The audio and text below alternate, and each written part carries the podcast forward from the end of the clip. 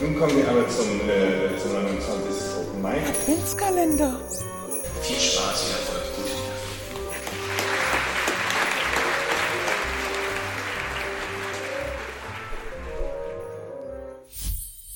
Ja, es ist mir ein Vergnügen, Ihnen nun die Schweizer Dichterin Eva Maria Dütsch vorstellen zu dürfen. Äh, sie wird hier nicht den Text lesen, also nicht den vollständigen Text lesen, aus Zeitgründen, aber der vollständige Text ist selbstverständlich in der Anthologie enthalten.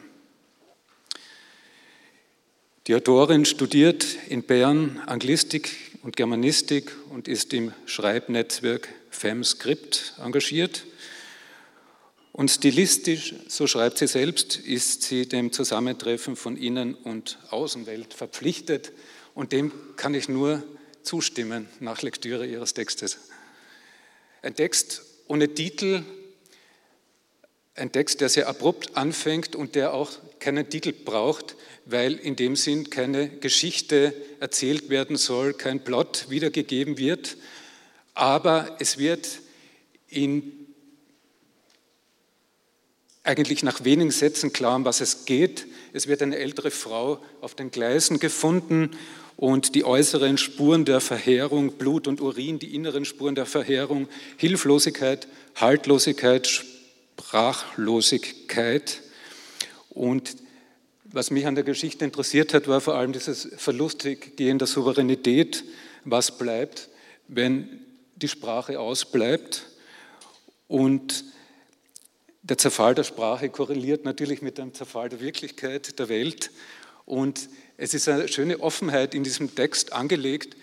Beim zweiten Lesen bin ich eigentlich auf andere Schneisen noch draufgekommen. Also in erster Linie hat mich schon die, die, der Rhythmus, die Sprachmelodie für den Text insgesamt eingenommen. Aber es ist natürlich auch die Bezüglichkeit mit der Welt, die interessant ist. Also die Frau, die dann quasi ein Fall für die Pflege wird, natürlich auch für die Wortpflege. Also diese Literaturen haben mich immer interessiert. Ich denke, äh, mir ist im Zug gestern eingefallen eine Szene bei, beim frühen Samuel Beckett, das kennt man, diese Geschichte, wo der eine dem anderen auf den Kopf klopft. Einmal klopfen bedeutet ja, zweimal klopfen nein und so weiter. Ich weiß jetzt auswendig nicht, wo das war, aber in diese Tradition gehört auch dieses nicht sprechen können, aber sprechen müssen. Also Literatur als Übersetzung aus der Innenwelt in die Außenwelt, aber auch als Übersetzungskrücke, die eine andere Sprache zu Wort kommen lässt. Gerade wenn wir in puncto Pflege es mit einer manipulativen, mit einer vereinnahmenden Sprache zu tun haben, sehr oft in der Wirklichkeit, so finde ich es umso wichtiger, wenn hier die Literatur quasi übernimmt und ich leite jetzt ein mit einem Zitat aus Seite 3. Wenn man sich erinnert, geschieht sehr viel. Bei vollem Verstand geht die Gegenwart kaputt. Ich bitte um die Lesung.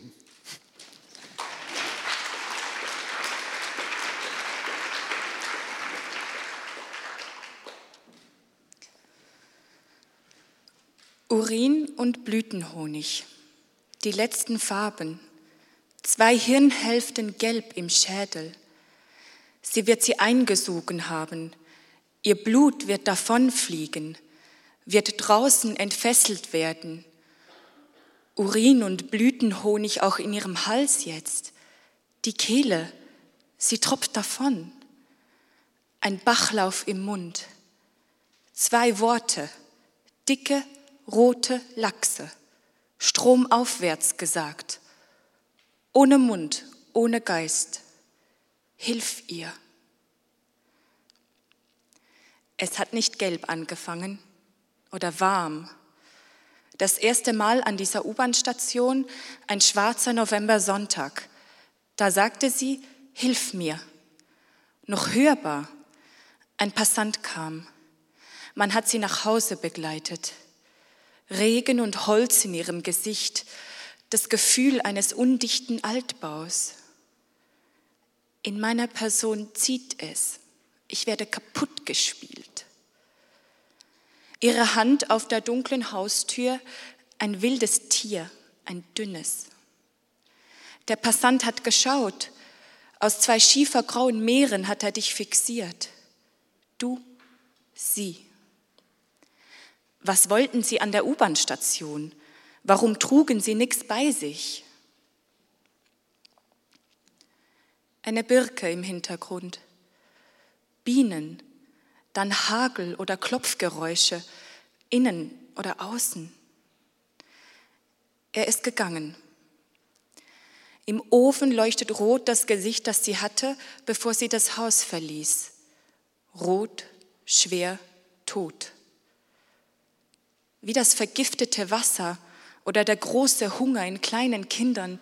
Du stirbst, wenn du das siehst, wenn du das herausklopfst. In dein Wort ist eine Dürre eingefallen, tief und starr. Sand ist dein Ton, Sand. Wenn du die Hand hebst, richtest du dich an einen Wald. Tiger und Tundra schwellen an, Chöre, Lungenflügel in Schwarz. Wenn dieser Mann heute nicht die verbrannten Vögel des Sommers, die leeren Adern der Flüsse, beziehungsweise meinen abgewürgten Ton gehört hätte, wenn er meinen Kopf in seine orangenen Hände genommen hätte, wenn, dann.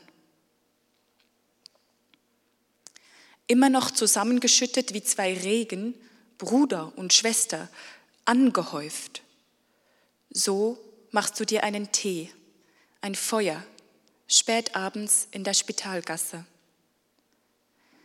Dir ist dein Haus ein roter Kopf. Dort wird nichts mehr gesagt.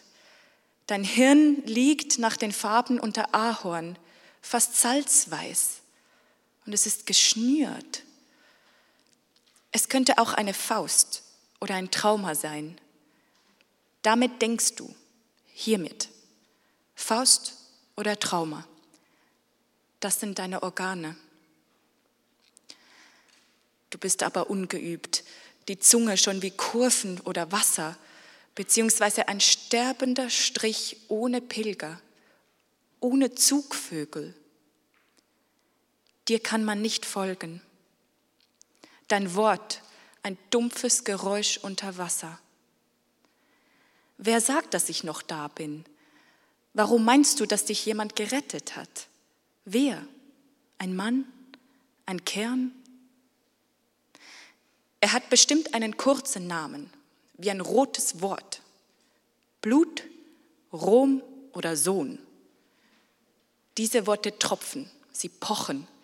Damit überlebt man, oder? Denken wir besser erst wieder, als man dich findet. Dieses Mal sind es zwei Sicherheitsbeamte. Sie bringen dich weg. Das gehört zu ihrem Beruf. Eine ältere Frau gehört nicht auf die Geleise. Ihre Augen, zwei olivgroße Sonnen ohne Öl oder Aussicht. Sind wir sicher? Man darf nicht selber entscheiden, nicht gefunden werden beim Schreien. Die Klinik ist ein großer Altbau. Ich auch. Nachts kommt die Ladung an. Sie sagen mir guten Mut. Guten guten Mut. Und du trittst ein, deine Rippen in Feuerwurzeln gerettet, hervorgestreckt aus Ton, Harz. Mein Wort, nimm dich aus so einem Raum. Sag, was sie hören wollen. Das ist die Währung zur Freiheit, nicht wahr? Sag nicht, im Meer wird ein Meer abgefangen. Sprich wie eine Patientin, eine Geduldsperson. Aber das wird nichts. Das ist nicht das erste Mal. Die Pflegerin sieht dich mitten in deinem Gesicht an, sodass du im eigenen Gesicht versuchst auszuweichen. Aber da ist nicht viel Platz. Wo soll ich denn hin? Ja, ich habe das getan dort. Lassen Sie mich frei. Ist jemand namens Blut, Rom oder Sohn heute hier? So heißt er. Man sieht dich mitleidig an. Nein, niemand ist hier. Auch nicht Gott. Ah ja, der ist nur eine Silbe, faustgroß, und sie bewegt sich im Dunkeln am Boden. Du triffst stattdessen eigentlich Gott, Noch am selben Tag sagt ein heller Fleck mit Namensschild Blut oder Ruhm oder Sohn. Du gehst da besser nicht drauf ein. Liebschaften wie Ölschlieren in deinem Innern schon getrocknet, Honigspuren im Dunkeln. Bist du wahnsinnig? Wer ist das? Sammle besser deinen Gehversuch. Einen hast du. Sperr angelweit dein Mund beim nächsten Mal. Blut, Rom, Sohn. So stellt er sich vor und du guckst blöd. Dein Mundwerk im Schatten plötzlich, Angst vor der Sonne, dem Meer, den Tieren hier. Er lächelt. Mein Gesicht aber liegt im Herbst, meine Hände, getrocknete Glutberge, angeknotet und überragt. Er sitzt eine Weile gegenüber, verstummt, ein Gewitter in der Silbe. Geöffnet der Tag jedes Mal, als er eintritt. Ein angebrochener, ein Sommer, jeder. Er ist nicht neu hier, er kennt dich aber nicht. Blut, Rom, Sohn. Habe ich Sie nicht letztens erst getroffen? Sie kommen mir bekannt vor. Mhm, genau hier. Hier tut es weh. Sehen Sie? Schauen Sie genauer hin. Er sagt, er habe keine Ahnung, wer ich sei. Er machte dein Zimmer auswendig, so viel weißt du noch. Er klopfte an deinen roten Kopf, deine Wände. Das Licht im Flur sprang hoch, ein zuckender Asphaltschatten entstellte einen sonst ruhigen, ebenmäßigen Tropfen mit Worten. Blut, Rom, Sohn zündete sich an. Die Knie wie zwei Rosen vor dir, auf dem Flur zu den Waschräumen, die Kabinen, du. Da steigt er ein. Wenn man sich erinnert, geschieht sehr viel. Bei vollem Verstand geht die Gegenwart kaputt. Man dreht sich, verfilzt und wird schwer. Kurz bist du wieder an der U-Bahn-Station. Sein Gesicht aber bringt dich hierher. Es roch ein wenig nach Urin, nach Blütenhonig oder einer Waldwiese. Jemand benutzte dieses Shampoo oder Putzmittel. Du warst hier. Die Duschkabinen knarrten, deine Hand war in einer anderen. Haare, Muskeln. Das Bad, der mittlere Duschraum, eine ganz leere Bauchhöhle. Alles verschwindet. Bäume draußen im Eiter. Wer macht so September? Eine Heilung, Liebe. Du hast aufgehört zu fragen. Den Flur mit den Duschräumen gibt es nicht mehr. Er erinnert sich ja nicht. Du brauchst etwas, das dich deckt. Nussbrotwolken, Reibzungen. Wir werden gebacken tagsüber. Ein schmaler Jordan ohne große Opfer. Aber wir schmelzen, stocken. Du hast es dir dieses Mal nicht länger überlegt. Du bist dir sicher, dass du schon gehen willst, dass sie dich gehen lassen. Pflegende sehen weniger als Bäume. Einer hat ein dickes, rotes Ahornblatt als Mund. Dort willst du hinausschleichen, willst du hinausfallen.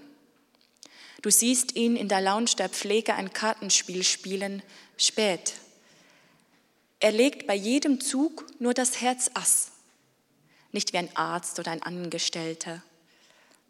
Aber du bist nur eine alte Frau sonst niemand. Nach elf Nächten, die dem Schälen einer Perlzwiebel nicht unähnlich deinen Entschluss entblößen in ihrer Mitte, kurz nachdem er erkannt hat, dass du die Stunde im Bad genossen oder gespürt hast und du zurück bist, ja, danach musst du herweg. Wissen Sie, mein Zustand ist der tief eingeschneiter Pyrenäen nur eine einzige Silbe sitzend, unten. Blut, Ruhm, Sohn. Er weiß nicht, wovon ich spreche. Ich weiß, wovon ich spreche. Ich wachse vor mich hin. Nach sechs Wochen gehst du wieder zur Arbeit. Wenn du Geleise siehst, beugst du dich in zwei. Weichen, Frauen, die Kunst eines Kerns. Du bist zu zweit. Es ist soweit. Die Stunde im Bad, ein Mann und ein Wort, ein dickes, wie ein Stück Fleisch oder eine Schale Öl. Dazu das seichte Wasser, du erinnerst dich. Natürlich hast du eine Hand fest um deinen Bauch geschlossen, du bist dir sicher, eine Silbe erschöpft sich, klopft in dir. Ob du anrufen sollst? Du weißt, was das heißt. Du müsstest sagen, du hast ein Kind. Hier, entscheide dich. Kannst du dich an den Geruch erinnern? Urin, Blütenhonig. Ehrlich? Und jetzt das? Im Zimmer nebenan hört man Gemurmel. Erinnere ich mich auch daran? Ich gehe nicht mehr dorthin. Ich rufe nicht an. Ich muss weiter weg als sterben. Passanten hören mir schon gar nicht mehr zu. Glaube nicht, dass einer einmal bei mir gewesen ist, einer der Pfleger war. Nein, nein, das ist eine andere Realität. Aber was ist passiert mit dem Kind, meinem Gesicht, Mut, Kopf? Was mache ich nun? Ihr runder Bauch über der Plattform lebt, bewegt die Nacht am Mond. Ja, die U-Bahn-Station ist um diese Uhrzeit hart, schwer. Die Neonlichter oben, die kalten Götter, ihre Haut scheint aufgegangen. Poren, Dreck, Rosenwasser, Zimt in den Füßen. Du hast dich nicht mehr beisammen, bist angestoßen. Im Innern stotternd, der Herzmuskel, dein nächster Innenhof, dein Ofen, dein Fluss. Er wusste von nichts. Er weiß von nichts. Dieses Mal ist kein Passant mehr da. Er sieht dich vielleicht mit schweren Augen, sieht dich vorbeifliegen, überwältigt von der Gegenwart anderer Patientinnen. Du erinnerst dich an deinen Körper, jetzt wo du einen fallen lässt. Wir zwei, blühend, erschüttert, notlandende Adler einander, zwei Honigwaben mehr, ohne Blätter, zusammengefasst am Boden. Wolltest du das sagen? Jetzt, wo du ab und wegtreibst? Ja, sehen Sie, genau hier. Hier bin ich. Hier bin ich weggetreten. Und man hat sich an nichts erinnert.